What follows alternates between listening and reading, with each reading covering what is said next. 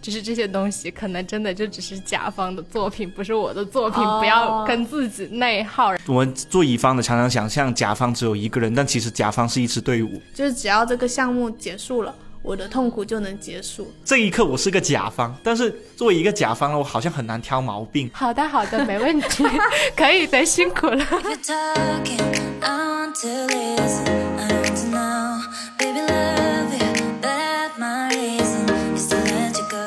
家好，欢迎来到不把天聊死，这里是青年媒体我要我娶你旗下的播客，我是仙草。我是兔人，我是阿车，今天我们想要来聊一聊，作为乙方的我们在工作中都学到了什么样的事情？因为我们是一家新媒体公司嘛，然后我们其实收入大部分时候都是来源于广告，我们整个公司就是一整个乙方公司。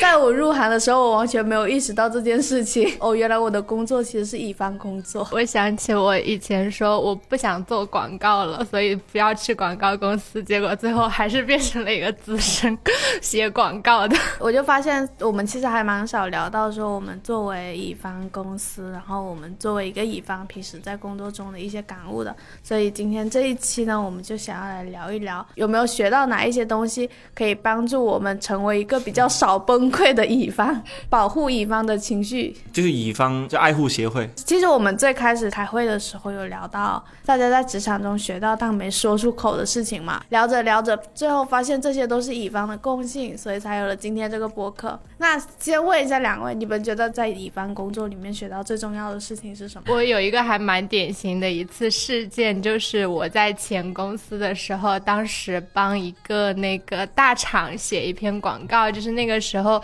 大家都在聊那个三十五加清退的那种大厂人嘛。然后当时呢，是因为要找很多很多的采访对象，而我作为一个从来没有去过大厂的人呢，是没有采访资源的。当时跟那个甲方对接的时候，他们说可以给我们就是提供采访对象，但是后面就没有下文了。然后我等了好久好久好久，又不好意思去催，当时就是觉得啊，这是我的工作，就是他是甲方，我不应该去。跟他提需求啊，这样子的，然后所以就后来经过很多很复杂的流程，才把那篇稿子写完。然后当时呢，因为我们那个投放广告的那个号是一个还比较新的号，但是就是传播效果还蛮好的，被一些大的号转载了。然后我那次就很开心，拿了一千块钱奖金，哎，好棒！结果后来我才知道，就是我听我们主编说，就是因为当时我们写那篇文章的时候，下面是要挂那个甲方的 PR 的名字的，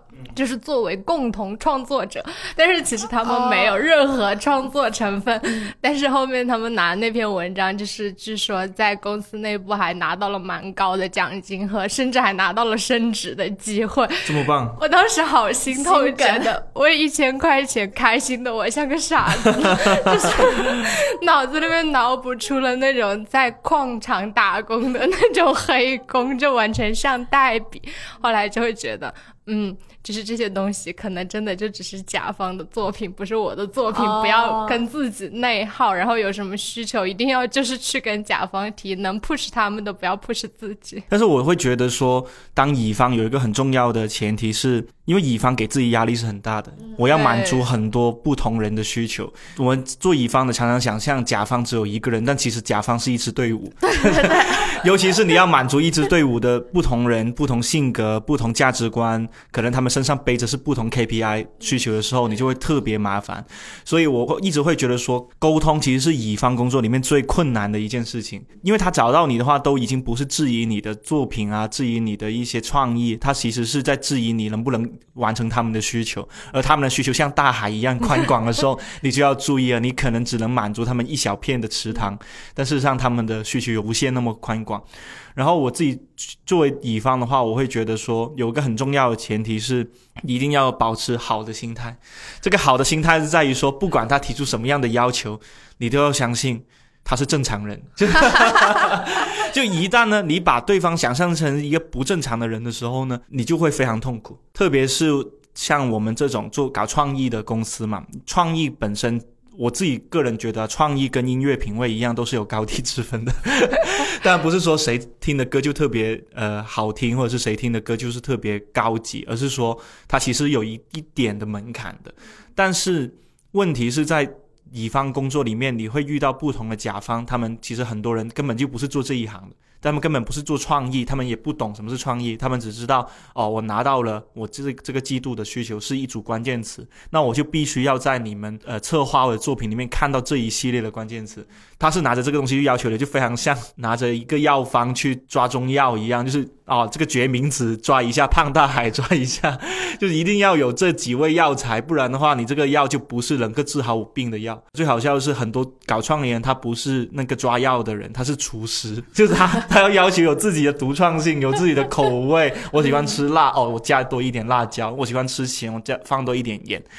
但是这是不行的，因为。他们甲方就是要求，请你来就是要治好我的病，去完成我的需求的。所以一旦当我们把自己的定位变成一个厨师的时候，就危险了。对对对对对，就是哦天哪，为什么我做了这么好吃的一道菜，你却不吃，他不欣赏，他一口都不吃，他可能尝一口就说嗯，回去重做，就是那种感觉，你明白吗？你想想，如果你是厨师的话，你肯定会在里面吐口水吧？就 不一定，不一定，但就是会有这种把那那盘菜。端回来之后，这么好好吃的，这么好这么用心做的一道菜，他居然不欣赏，就很想吐槽他，就会很生气，很痛。对，然后就会生气啊，然后你就会觉得，哦，我这么辛苦找来了食材，那么用心去烹饪的一道菜。都浪费掉了，我还要重新给你，呃呃洗菜，重新给你再备料什么的。其实这个过程是非常内耗的，所以我觉得心态这个过程中起到作用，就是你不要把自己再想象成一位厨师了，你就把自己想象成一个料理包，或者 就是哦，他要预制菜对吧？我们只需要把它加热就行了，不要添油加醋。这种心态也很像大宽昨天跟我说的，他就说不要自我感动嘛，就是不是我喜欢的事情，我认可的事情，全世界都会认可和喜欢，就你要给对方不喜欢你的东西的自由。因因为觉得我之前有一过一阵子会有那种很痛苦，就是你会把甲方当做一个傻叉这样子，你会很容易就是太过于自大的觉得说我的东西就是最好的，然后很容易把甲方想成傻叉。然后这个时候呢，不管他提出什么意见，你都会觉得很烦很痛苦。这种心态其实是不太利于整件事情的推进的。我觉得从工作的角度上来看的话，就是当一个需求或者一个广告它能够推进是最重要的事情，而不是自我满足。对对。然后我自己学到最重要的事情，就像这次刚才提到那个，就是甲方是一支队伍，不是一个人。因为我之前有过几次都是那种可能跟我知道的甲方进行了可能两三个小时的会议，然后一起把稿子给确定好了之后，我觉得啊，就是我遇到了一个可以真诚沟通的甲方，然后我们一起沟通的，就虽然过程很痛苦，但是。还是最终把这个东西给定下来了。结果呢，到了第二天的时候，就会出现昨天定好了所有稿子都被全款就是推翻的情况。真的就只有一句话，就是我们大老板不是很喜欢，对，或者是就是我们大老板对这个东西还是有一些意见，然后列出了这些意见，不不不，一一二三四五那种。然后呢，我就会觉得哦，就是就是甲方也是有老板的，对，就是就跟你达成共识的人是小甲，对对对。他有个大甲，是吧？我其实一直都不知道说我怎么样去避免这种情况，因为确实在沟通的过程中，你会发现最终话事人他是有可能推翻所有的一切的，包括推翻自己手下的人。然后我觉得这种也是对我来说是很痛苦的。我昨天其实有在跟 Wendy 聊甲乙方这个事情嘛，然后 Wendy 他有提到一个，因为他是做我们公司的运营，然后他经常接到的需求可能是发小红书或者发一条微博这样子。然后呢，他就会发现那个文案要修改，可能就是真的就是一段不到两百字的文案，可能要修改五六遍这样子，像挤牙膏一样。在这个时候，他就会把自己当做一个呃高效冷酷的机器人，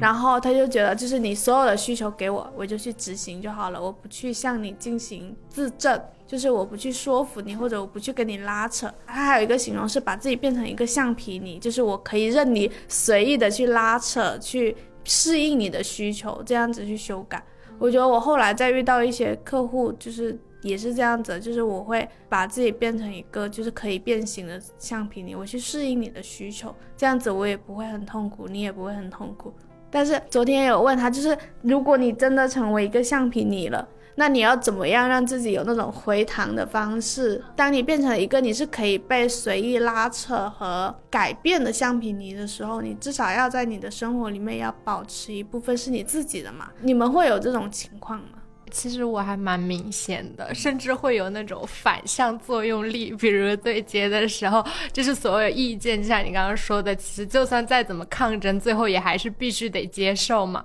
然后，所以在生活中的时候，我是那种特别讨厌别人对我提意见和 和说的人，就是尤其是在亲密关系里面，可能就是可能同事之间或许会延续那种就是对待乙方的思维，对，但是在就是亲密关系里面，就是可能是伴侣或者家里人，只要就是一说我说，比如我昨天跟我妈打视频，然后她就会说你放在沙发上的袜子现在放去洗衣机里面，我说你不要讲我。一点都不能被讲，就是那种你不要对我有要求，我在工作里面已经受尽要求了。对我们公司其实有一个，就是我我不知道车车有没有遇到过这种情况，就是我们有时候会当这篇稿子被修改到面目全非的时候，就会出现一种情况，就这篇文章它不会有任何署名，就是编辑，对对对，就是编辑和设计会集体放弃署名权。就大家会真的就是默认这这一部分不是我完成的，是那个机器人的我完成的。大大家觉得丢脸吧？就是主要是丢脸了，就是怕社死了。就是这种东西写出来署名阿车，哎，阿车写了什么破玩意儿？就那种感觉。我感觉你很少出现这种情况。我其实是这样子想的，我我会觉得我最崩溃的其实不是那种他把我的稿子改的面目全非，其实我可以接受他把我的东西改的面目全非的，因为我觉得我答应了成为。乙方就是我答应了做这一单的时候的那一刻，其实我已经签订了卖身契，就是那种，不管有些人是出卖灵魂嘛，有些人是出卖那个劳力嘛，那我可能就是把劳力跟灵魂都出卖了的，而我就默认了我这一笔，比如说我这一次赚两千块，那我这两千块它的代价就是我的某部分的创作的能力或者是创作欲就会被蹂躏，或者是被他变成他们想要的样子。所以其实我是那种还蛮好说话的乙方，我还蛮乙的，说实话，就是那种啊，客户说，哎，这里要不改一下这样子，我说啊，可以，可以，好，可以。但是我崩溃的点是什么？刚刚不是聊到一个，就是我自己一定没有办法让渡的吗？我接受不了那种听不懂人话的甲方。什么是听不懂人话呢？就是我已经根据他的意思讲了一遍我的意思，就是哦，你你是想要这个是吧？A 跟 B，你想要这个，我我重复述了一遍 A 跟 B，结果他说。嗯，好像还不够，就是 A 跟 B 之外，好像需要加一点点小 C。那我就问，那小 C 是什么？你能不能跟我讲一下你想要的那个小 C？他说这个小 C，嗯，我觉得是这样的。然后他聊聊，就突然间出现了一个 D，就是你你你你会发现他是在跟你聊天过程中不不断的衍生出他对一个事情新的。理解就好像你在给他上课，然后他突然间觉得，哎，你讲的这个东西有道理哦，所以要不我们不要 A B 啦，我们直接从 C D 开始。但问题是我为了理解他的 A B，我已经花了两天的时间去消化他的需求，可能甚至我已经有了灵感，有了整个策划的想法，甚至我连那个视频怎么拍，那个活动怎么落地，我都已经想好了。他却告诉我说，可能 C D 更好。当我把 C D 真的做出来之后，他觉得，嗯，好像还是 A B 好一点。就是那种，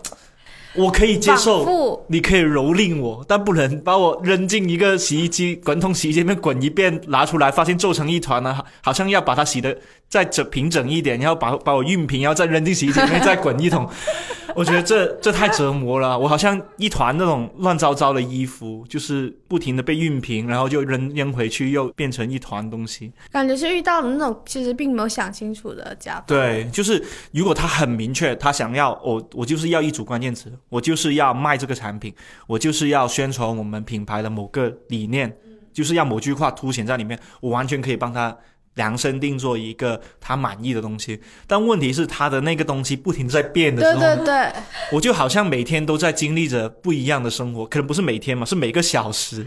可能三点钟他告诉我这个东西是 OK 的，四点钟我收到一个反馈说，哦，我们觉得我们要变一下，我觉得这个是我们作为乙方一个非常突出的一个共性吧，就是叫做什么？那种创伤后遗症呢，在我们身上其实。它的具体表现就是我们已经忘记掉了那些让我们痛苦的东西，就那些讨厌的客户啦，那些刁难你的时刻啦，你后面都发现想不起来了。没有，我还是能想起来一些的。对啊，那这个创伤有点太了大吧？就是就是在一眼想不起来，但是我在准备这个东西的时候，我也会不断的回想起。哦，原来我曾经遭受过这种委屈啊！对对对对对，那车车刚才说的是他那种最崩溃的情况嘛？我觉得我最崩溃的情况是碰上对方是一个特别明确自己想要什么的人，但是呢，他特别明确自己想要的那个东西真的不太行哎，就是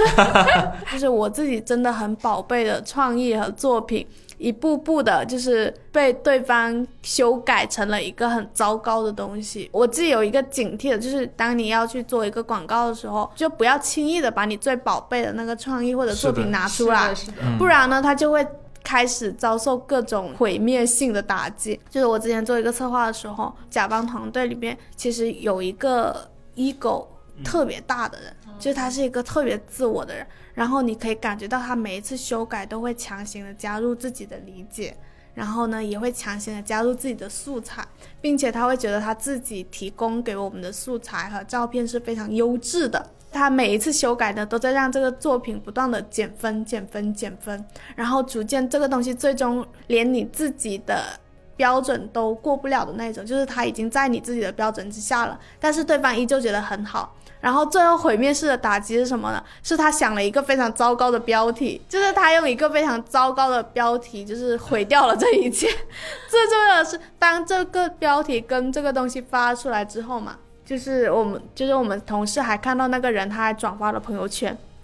就他觉得这个东西真的太好了，就是他想的标题，他提供的一些素材，然后他觉得这个东西真的很完美。但是那时候对我来说，我真的很崩溃。一个是就是那个创意，就是我自己一个特别喜欢的创意。然后我之前在这个创意也做过其他的策划，反响都是很好的。但是呢，因为这篇广告，从此我对这个创意就蒙上了一层阴影。然后另外一个呢，是我们的设计师为了这一篇就是广告做了一个非常好的交互的设计，并且这个交互的设计是后来还被别的公众号当做案例来分享的。但是呢，就是因为这个。很糟糕的标题，就是它没有被就是更多人看到，因为大家都知道公众号点击量就是如果标题很糟糕的话，可能根本就没有人点进去看嘛。嗯。然后就最后那篇文章就是数据也非常糟糕，标题是那种你转发到朋友圈你都不知道你想表达什么的标题。然后我就觉得我这件事情是真的让我产生了很大的创伤，而且我会一直觉得说很对不起那个设计师。就是当时设计师听到这个标题的时候都反问了一句：“这是真的吗？”有点想起来了，确实有点过于离谱，就是很离谱。而且我记得我们那天晚上就是商务同事在跟他们打电话沟通了非常久，嗯，但是最终他们还是就是执意如此。就有的时候你会遇到这种甲方，你很难在他身上感受到信任，因为他只追求他自己的，只相信他自己的。就我在前公司也经历过一次毁灭性的标题打击，就是当时就是。我们是去写一个公益类型的一个稿件，然后当时为了写这个稿子，我在那个大山里面待了好多天，而且当时很离谱的是，就是因为有的时候就是你们会知道，一个大公司它可能就是有不同组的甲方，不同的组它会承担不同的 PR 职责，比如我做的公益，它会有单独的公益 PR，然后但是也会有整个就是嗯甲方那。块的就大的 PR，然后他们内部会有一些斗争和摩擦，类似于宫斗系列的那种。然后我当时去那个大山里面的时候呢，直接对接我们的甲方呢，就自己去玩了，然后就把我丢给了他们竞争。就是有内部竞争的另外一个甲方，在全程的采访过程中，就是被疯狂阴阳怪气，说你能不能多提一点问题啊？你坐那么远，你到底能不能听得到采访啊？就是太惨了，崩溃，对，非常崩溃。而且重点是，我不提问题，是因为他们找来的那个就是负责写稿的乙方一直在说话，一直在说话，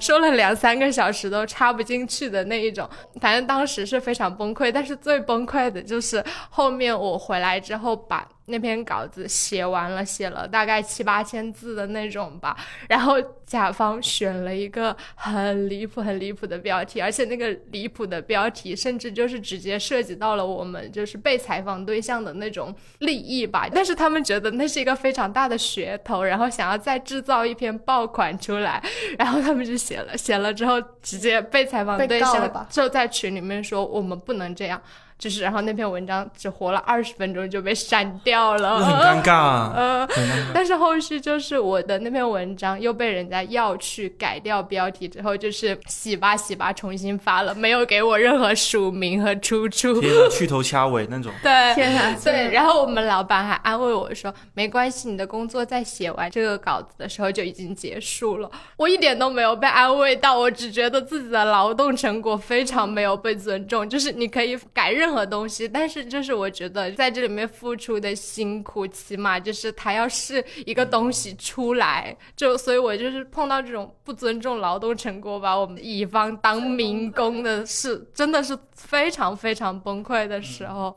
然后还有一次是我在就是武汉的一家公司的时候，当时是。因为我们那时候的客户主要是房地产嘛，就会有非常讲究金三银四的这种说法，然后那个时候就会很密集的接特别多的广告。然后我有一个星期，就是星期五的时候，主编告诉我，你下个星期有三个广告。难怪你一来这里就做广告，原来你之前有这么丰富的广告经历。然后我当时想，三个广告好，我可以忍一忍，我我周末加加班，但是。到了那个快下班的时候，负责对接广告的一个同事跟我说，说有一个甲方还想要一篇通稿，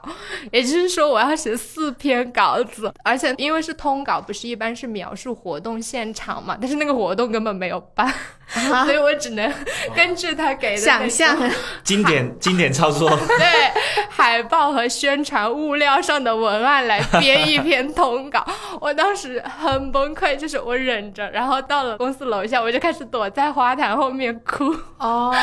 然后哭完了之后，我后来回去还是咬牙把那篇写了。对通稿写完了，但很离谱的是后面没有任何音讯，就是我的对接的同事没有看，然后甲方也没有看，然后后来那个活动根本没有发任何通稿，然后到后来我和另外一个商务同事聊天的时候才知道，其实客户根本没有要通稿，只是就是同事为了就是彰显我们做了很多事情，然后提出我们内部可以写一个天哪，你那个同事也太坑了吧！这种是纯纯的同事坑了。对，真是太坑了，真的。就非常崩溃。在这种这么崩溃的情况下，你们是怎么保持自己的情绪还能稳定一点的？因为兔人不是在我们这里著名的崩溃不形于色对啊，的。对啊，你刚刚说在花坛哭的时候，我还恍惚了一下，原来你会在花坛哭啊。那还好，我们公司楼下没有花坛，有的，有有个很我还在想你会不会在公司楼下那个狮子头的背对对面，可那个狮子头旁边那里稍稍的看躲一下，再哭一下，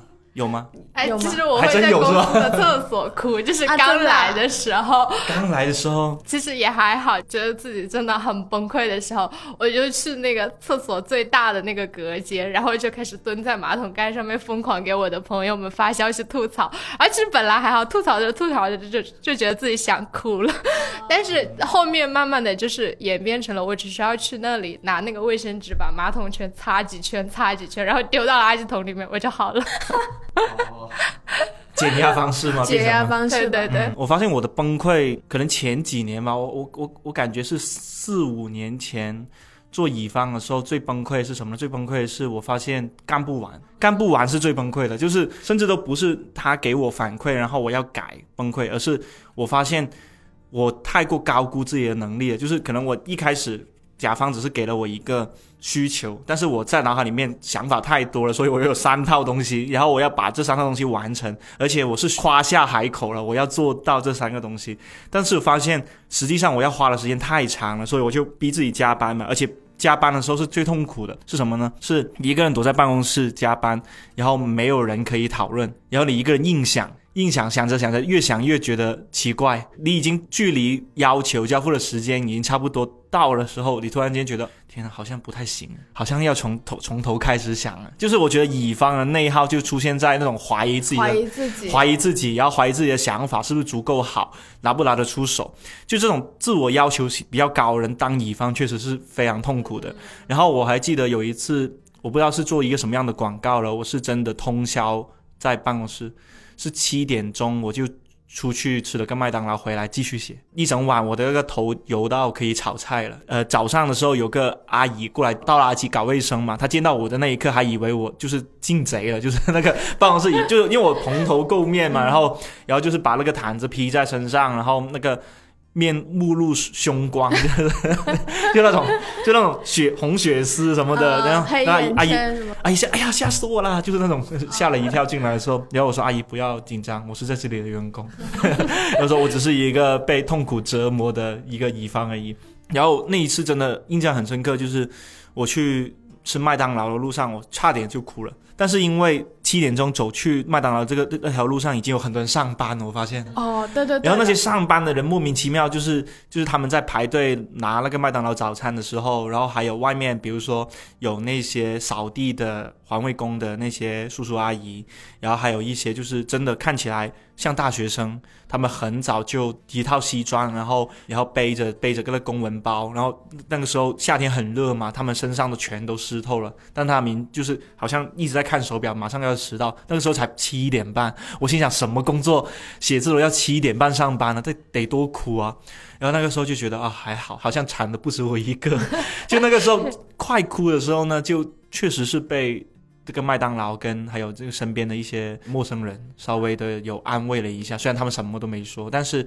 就是会觉得哦惨的，反正也不止我一个，然后好像大家都过得挺不容易的，那就忍忍就过了吧，别别太在意。我觉得乙方的那种痛苦，就是你要让他是那种一次性的，而不对你自己产生内耗的一个很重要的原因，就是你不要因为乙方工作中的任何不顺去怀疑自己。嗯。因为我以前就是一个很容易怀疑自己的人，车车刚才说他是干不完嘛，然后我的痛苦来源于想不出来，然后就是就是我觉得我以前做就是特别痛苦的一件事情，就是我不断的提交一个创意，然后不断的被打回，不断的提交，不断的打回，大概只要三四次，就是你只要写过三四次那个大纲之后，你就发现你一点都想不出来了，然后就会开始蹲在桌子前，开始我想不出来了，有没有我想不出来，有没有可能始是你哭的你的那个理解能力有问题？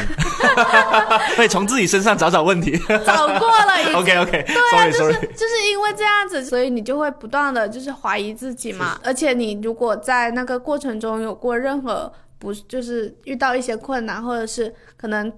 刚开始 OK 大纲想不出来，你觉得天啊，是我理解能力太差了，是不是不太适合干这一行？怀疑就多一份，然后到了开始写稿的时候，发现写出来稿子，然后有很多素材不行啊，或者是就是客户会挑这里挑那里不行的时候，然后你又要开始怀疑，天啊，我不仅创意能力不行，我写作能力也不行。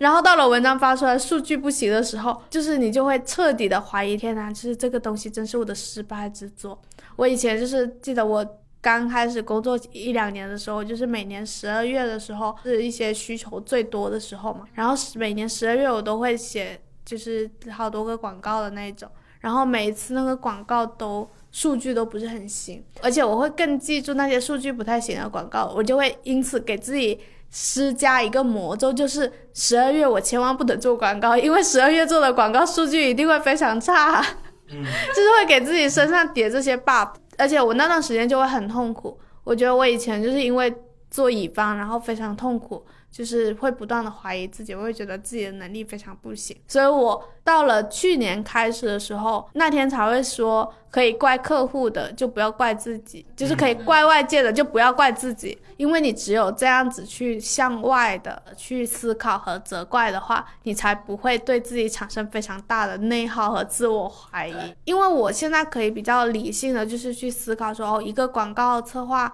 它出来的整个过程，它里面是有非常多因素的。因为你做乙方，其实你经常会面对被否定的情况嘛。然后这种被否定，可能是你跟就是你跟客户之间的沟通不顺畅，然后你们两个本身可能你们的利益点出发是不一样的。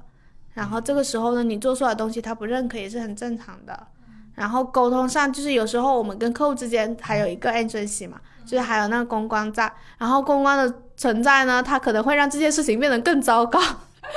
就是就是他们在沟通上可能也没有办法很好的传达客户跟你自己的意思。我觉得还有一种很让人不开心的情况，就是有时候提交出了一个东西之后，然后对方会给反馈嘛，这个时候呢，你就希望可以去说服对方，就是希望可以有一个就是啊，我去我想跟你解释一下这些东西，它其实可能是可以留下来的什么什么的。但是呢，可能公关他是不愿意帮你传达这一层意思的，对，就是公关他会觉得这样子你再去去说服客户什么的是很麻烦的事情，他还要多很多沟通的事情，所以他是不愿意去做沟通这一层的，他就直接会让你改。但我也因为就是曾经做过短暂的几个月的公关方面的工作嘛，我发现呢，比起乙方啊，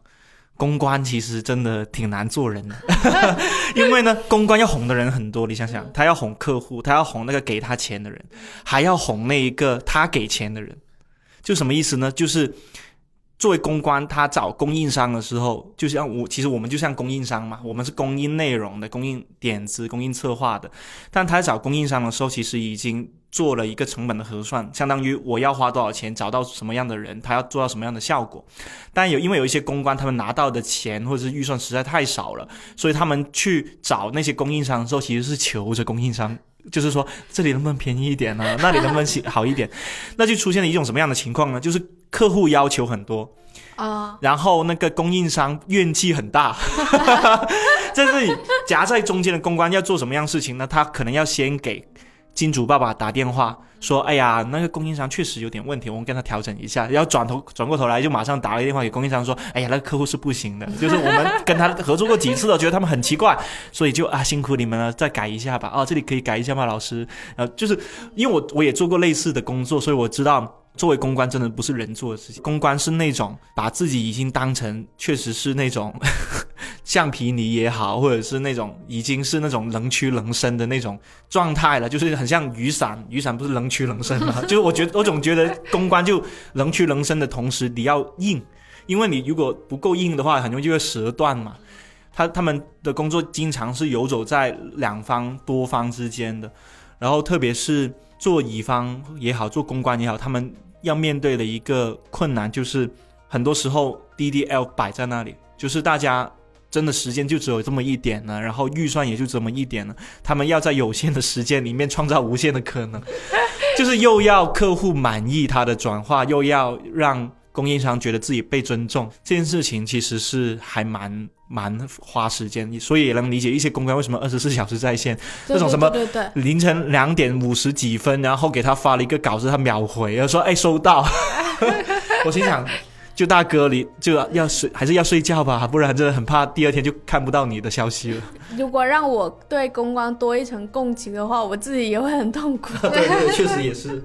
公关也很困难，乙方也很困难，那甲方是不是也很困难呢？我觉得甲方他们可能内部也有一个很漫长的审核流程。我像我们之前讨论的很多的就是小甲跟大甲嘛。小甲方就是相当于我可能身上背着一个公司或者是老板给我的任务，就是我们一定要。拿到这笔钱，然后把这笔钱花到实实在的地方，交成绩单给我的大甲嘛。那这个这个时候我的压力也是很大的。万万一万一乙方给到我的东西里面没有大老板想要的东西，那我就只能自己去背这个锅啊。因为大老板不会直接骂那个供应商，他会直接骂我啊。所以我觉得甲方其实他内部那个漫长的审核流程，还有那种他们内部先要消化很多人的需求，这个其实已经也是一个甲乙方。较量的过程。刚开始工作的时候，我真的会觉得说，我来这里工作是做创作的，就是我没有意识到说，我的创作里面有一部分是客户给了钱来让我进行创作的。就是我后来才会开始说，我要把创作跟广告区分开嘛。就是不然的话，你就会很痛苦。就是你甚至会有那种你凭什么对我的创作指指点点的感觉。但是我后来意识到，人家确实有这个底气，因为人家给了钱的。对对。就我觉得这种心态的转变也是可能就是后面开始有的。还有就是像我刚才提到，就是我可能自从开始不怀疑自己之后，那种甲方带给我的痛苦，它就是一次性的，就是只要这个项目结束了。我的痛苦就能结束，每一次都是这样子安慰自己度过去的。就我的乙方的角色就只在这个项目的期限里面，然后呢，一旦这个期限一旦到期了，我的乙方就是生活就结束了，我要切换为我正常人的样子。但是有时候也会发现，就是你的那种乙方的思维其实会一直延续，可能会一直延续到你的生活里面嘛。就是你们会不会在生活里面也感受到那种？因为工作里面是一个经常是一个乙方的角色，然后在生活里面也不由自主的有了一种乙方的惯性。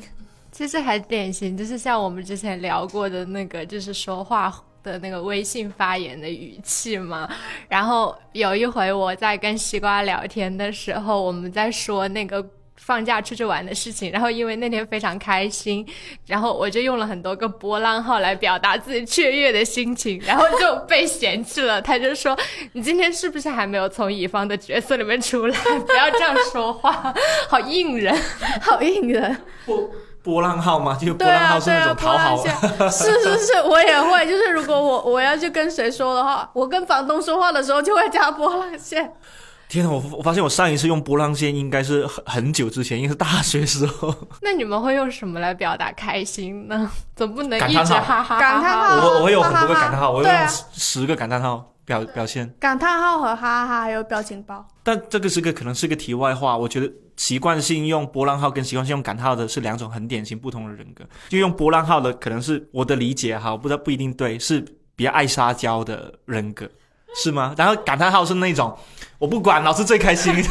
元气型人，对对，那种元气型，就是一个一种是元气型选手，一种是撒娇型选手，我觉得这个还蛮典型的。有可能有可能是因为我发我发现我身边一些就是平常就是说话会比较爱撒娇的朋友，他们都会用波浪号，然后会觉得他们挺挺可爱的。你的那个乙方关心是吧？我觉得说到这里就不得不提到我最近的一些遭遇。像长期当乙方嘛，做了这一行之后，可能百分之九十时间都是在都是一个乙方，都是一个听需求、消化想法，然后自己把它做出来的一个角色嘛。但是，一旦我们成为生活中的甲方之后呢，这件事情就会变得完全不一样。就比如说，我最近在装修自己的家的新房子嘛，我印象非常深刻。在去年的今天，我是第一次找到了一个全屋定制的装修公司来到。给我的房新房子装修嘛，然后那个设计师加到我微信的时候，他当时我跟他只聊了大概半个小时的电话，他那天很开心，因为聊得很开心是为什么呢？是他说的每一个东西我都觉得挺好的，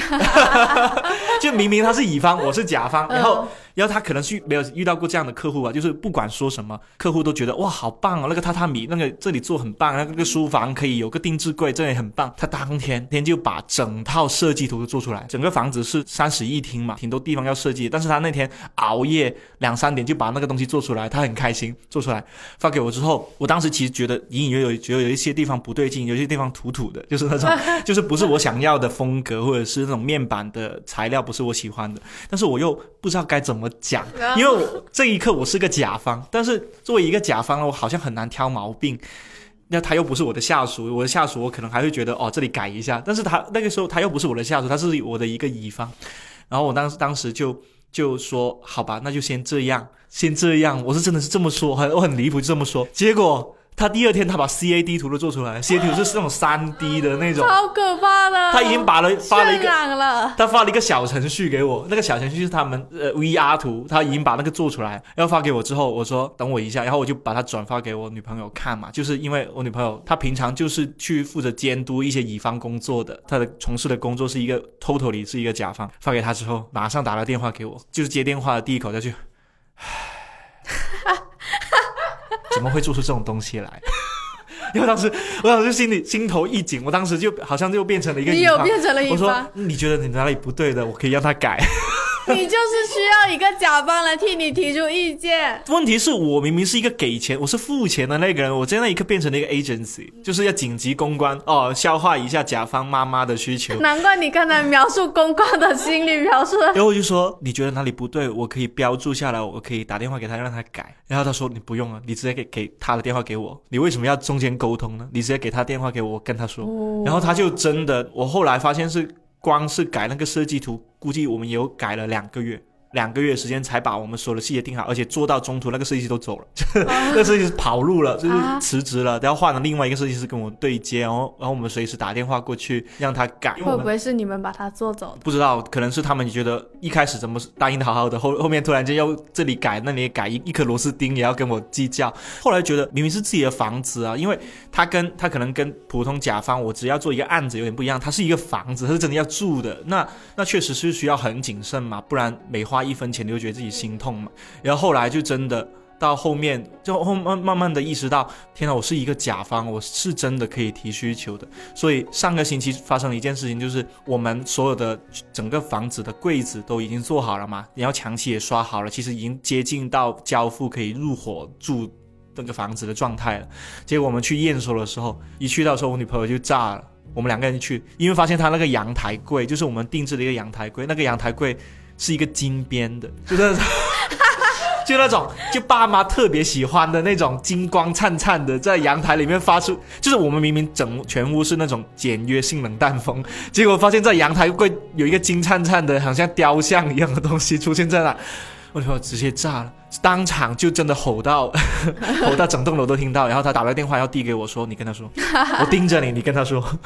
然后我那个时候就一开始我还是温声细语说，哎，怎么搞的？那个阳台柜为什么不是我们当初想要的款式？然后我说了两句之后，那个对方那个做阳台柜那个人他想狡辩，他说，哎，不是当初是说好了吗？呃，就是说你们不是说这样定的吗？然后我女朋友直接抢过手机，她说，你给我听清楚，我现在给你翻出我们的聊天记录，每一个字我都有留档，你要是不改的话，别想收到尾款。然后我当时就他在旁边就是惊呆了，就是天哪，原来还可以这样啊！对对对，然后后来我女朋友就是用眼神盯着我，她她用眼神就告诉我说：“大哥，你是付钱的那一个人，你没有收到你自己满意的货物，你怎么可以用这种口吻跟人家说话？人家就当然觉得你好欺负啊！明明是个乙方，他就他把自己当成了甲方了呀。本来那个阳台柜的人说他不承认自己的错误，然后后来又变成了换掉那个面板，他后来变成了整个都换掉。哦 就是一点点的，我们捍卫了我们作为甲方的那个权利跟尊严，然后就真的把它变成了哦，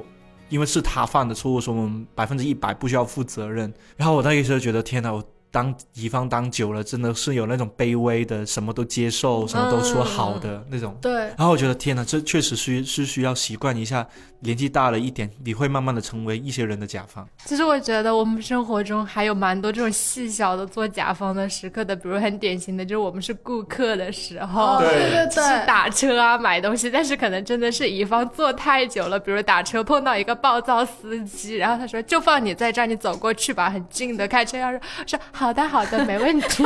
可以的，辛苦了。对对对还不敢发脾气，最难受的就明明自己已经很生气了，但是面对着他，好像有一种哎呀，好像不应该这么做，就那种感觉。最近租房子也是的，就是我室友的那个房间，他的衣柜就是少了一根挂衣杆嘛。然后他当时就在跟我说的时候，我我想就是没关系，这个东西我们自己去买就好了。他就说我要跟中介讲，让中介给我就是把这根杆子补回来。然后他就叫来了中介，然后在那个衣柜面前跟中介这样说：他这里少了一根挂衣杆，你可不可以去帮我弄一根回来？然后那中介就露出为难的表情嘛，就他说这个缸子要去哪里弄啊？然后我当时真的是要摁压住自己，说出没关系，我们自己去弄就可以了那种心情。就是看到他那个为难的表情，我就会产生一种共情，我就想说，对呀、他确实也没办法，要不我们自己想办法。但是我当时也觉得中介也挺难的，就是你看你看你就能迅速的跟中介共情。就是我在想说，那难道以后什么爆水管啊，什么这里又缺缺个没有，就是可能是就是在还没入住之前，哦这些问题都一定要找他。然后后来就加了房东嘛，就是房东他加了我之后跟我说的第一句话也是，他说你们还没有住进去，有什么事情就是都要找中介解决。他说我们付了中介费的，然后我当时觉得天啊，这房东好理直气壮。然后想了一下，也确实是没有错。我最近也碰到一个特别好的中介，然后他的好表现在于，就是我入住了之后，因为我当时住我住的是那种分开租的那种 loft 嘛，然后他楼下是没有那个计水表的，只有在我们楼上有。但是我入住的时候呢，我没有拍那个我入住前的那个水表，然后导致我们有一段时间是重叠的，不知道该怎么计算的那种。然后我当时就是因为我们房东也是那种很不管事的，然后我就去问了一下那个中介有没有拍之前入住的水表，然后他就说啊天哪，我没拍，这是我的疏忽。但是我觉得你住了这几天应该也最多就用两吨水吧，我补十块钱给你好了。然后就真的把红包发给我了，我当时心想虽然才十块钱，但是他好好啊。这也是乙方当久了，因为确实是中介的疏忽。我跟你讲，我我凭什么得到十块？乙方我凭什么凭？什么？对，然后我最后真的没有收那十块啊，真钱。你？真的不收啊？可是真的是他做错了，因为这是中介的职责。最后想分享一个，就是其实，在工作中做乙方的时候，就是你也是有一些时刻是可以去维护自己的权利的。就是我之前有一个合作的一个广告嘛，然后呢，我是写了一段文案，用在文章里面和用在脚本里面的。然后后来我们去参加那个活动的现场的时候，发现他们把我的文案做在了他们自己的演讲 PPT 里面。当时就是你在我在现场就有看到，我就拍照给我们的同商务同事看嘛，我就说我就说，诶，为什么这个就是这个文案也可以在这里的嘛？商务同事就立刻就就他就说这个是不在我们的签的合同授权里面的。他说你想不想计较？我去找他们 argue 一下这样子。而且当时因为他们对我们的稿子也改的非常的就是需求什么的特别多嘛，我们商务同事直接去跟他说，他说这一段文案是。就是我们是不授权出现在这里的，就是请你尊重我们的劳动成果，然后就是什么样的，他就跟他说明这个事情，他们就现场，然后就找了我们，然后跟我们道歉这样子。但是道歉的同时呢，也是一边要有很多就是别的稿子的需求要去跟你说的那一种，我就感觉就当时就觉得。确实，就是虽然说你是乙方，但是有些时候在这种你可以去维护自己的体面和尊严的时候，还是可以去维护的。对，就是不用想说他花了钱，他可能花了钱，但是他没有买你全部的东西嘛。其实我觉得乙方惯性就是刚刚我们聊了很多负面的嘛，但是我有点想分享一个正面的事情，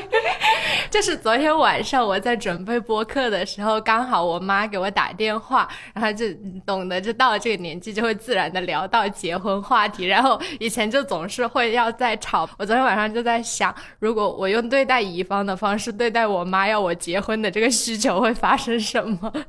对，就用乙方对待甲方的方式，然后我就开始问我妈说：“嗯，你觉得对于我结婚这件事情，你最大的需求点是什么？你想要达到一个什么样的目的？你想做 branding 还是带货？带货是可能是生小孩。对，然后你建议我去采取哪些渠道和方式？他就有点被我问懵了。反正他就跟我就是扯七扯八的。我妈就是那种很典型的不讨喜的甲方，就是她的需求就是既要又要还。要 就然后就像对待甲方那样说，嗯嗯好的，我努力，我尽量。但是呢，你这个需求有一点难，所以时间线呢可以要再考虑一下。我也觉得蛮好玩。D D L 可以晚一点吗？我学到了，学到了。可能今天最后可能还想给一些刚刚入行当乙方的朋友吧，因为我觉得入行当乙方会遇到很多心理上面要克服的问题，特别是我觉得当乙方也是需要考虑的一点是，有时候是买方市场，有时候是卖。方市场。像是几年前，像是我们公众号可能还是很多人看，或者说还是很火，然后大家还是觉得说我们带来了一些观点，想的一些故事，还是有很多人买单的时候，确实我们在那个时候会有一种乙方的心气在，就是什么什么意思呢？就是你既然信得过我们，那必须要相信我们讲的一些东西是有效果的，我们讲的一些东西是可以让更多人关注这个产品或者关注关注这个品牌的，所以。当你一旦不相信我的时候，我就会很难受，或者说我一就会有反反抗性，我就想骂死你。但是事实上，呃，那个时候是一个卖方市场嘛，但现在变成了买方市场，就是他能够找上你就不错了。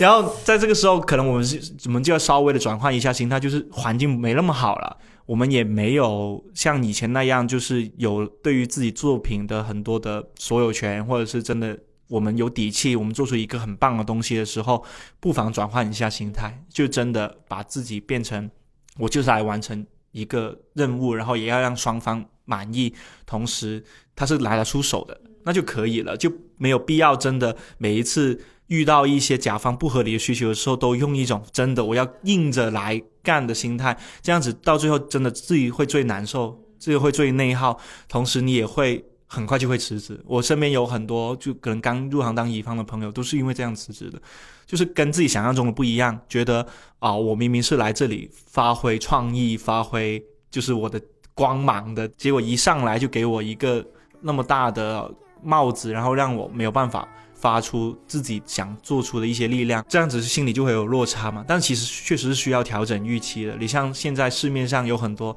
他们真的不需要听甲方的。的博主像何什么何同学他们，就他们正做一条视频，他有底气可以做出让大家都满意的东西，那甲方当然会听他的需求。所以说白了就是。要看自己身处在行业什么样的一个地位吧，也不一定吧。感觉他的甲方也不一定那么好说话。我感觉这世界上应该没有一百分之百好说话的甲方。这就是何同学一年只做两条视频的原因，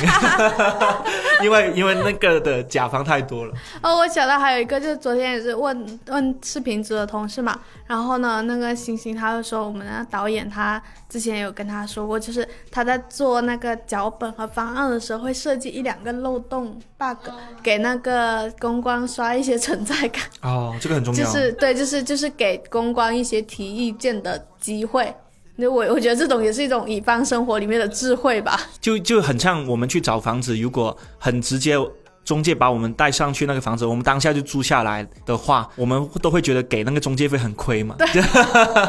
就太过顺利了，我下次不找他了，就是就 就是那种感觉，就可能就比如说中介如果是说一点哦，我觉得这个房子这里可能要补一下，也可能跟房东说一下，这个租客他可能是有一些别的需求，中介在这个过程中起到了一些润滑剂的作用的话，整件事情变得更顺利的话，你会更加信任他，你给那个钱你会觉得哦，我好像这个钱花的挺值的。这样子也可以避免有一些公关他们会这样交出了一份很完美的东西，但是我一定要给你强行提现。我一定要给你那把那个波浪线改成那个感叹，对对对，有的有的，就是他我一定要给你改个标点符号这一种，就是也会很难受。那希望大家当乙方就当的不要那么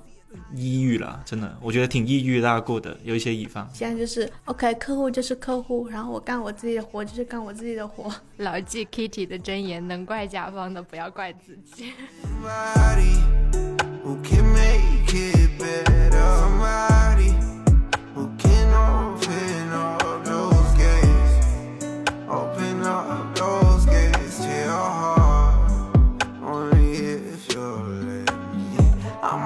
stage right now. Singing your favorite song. Look in the crowd and you know where to be found as they sing along. I say, you look good without no makeup, no lashes. Even better when you wake up. Mm.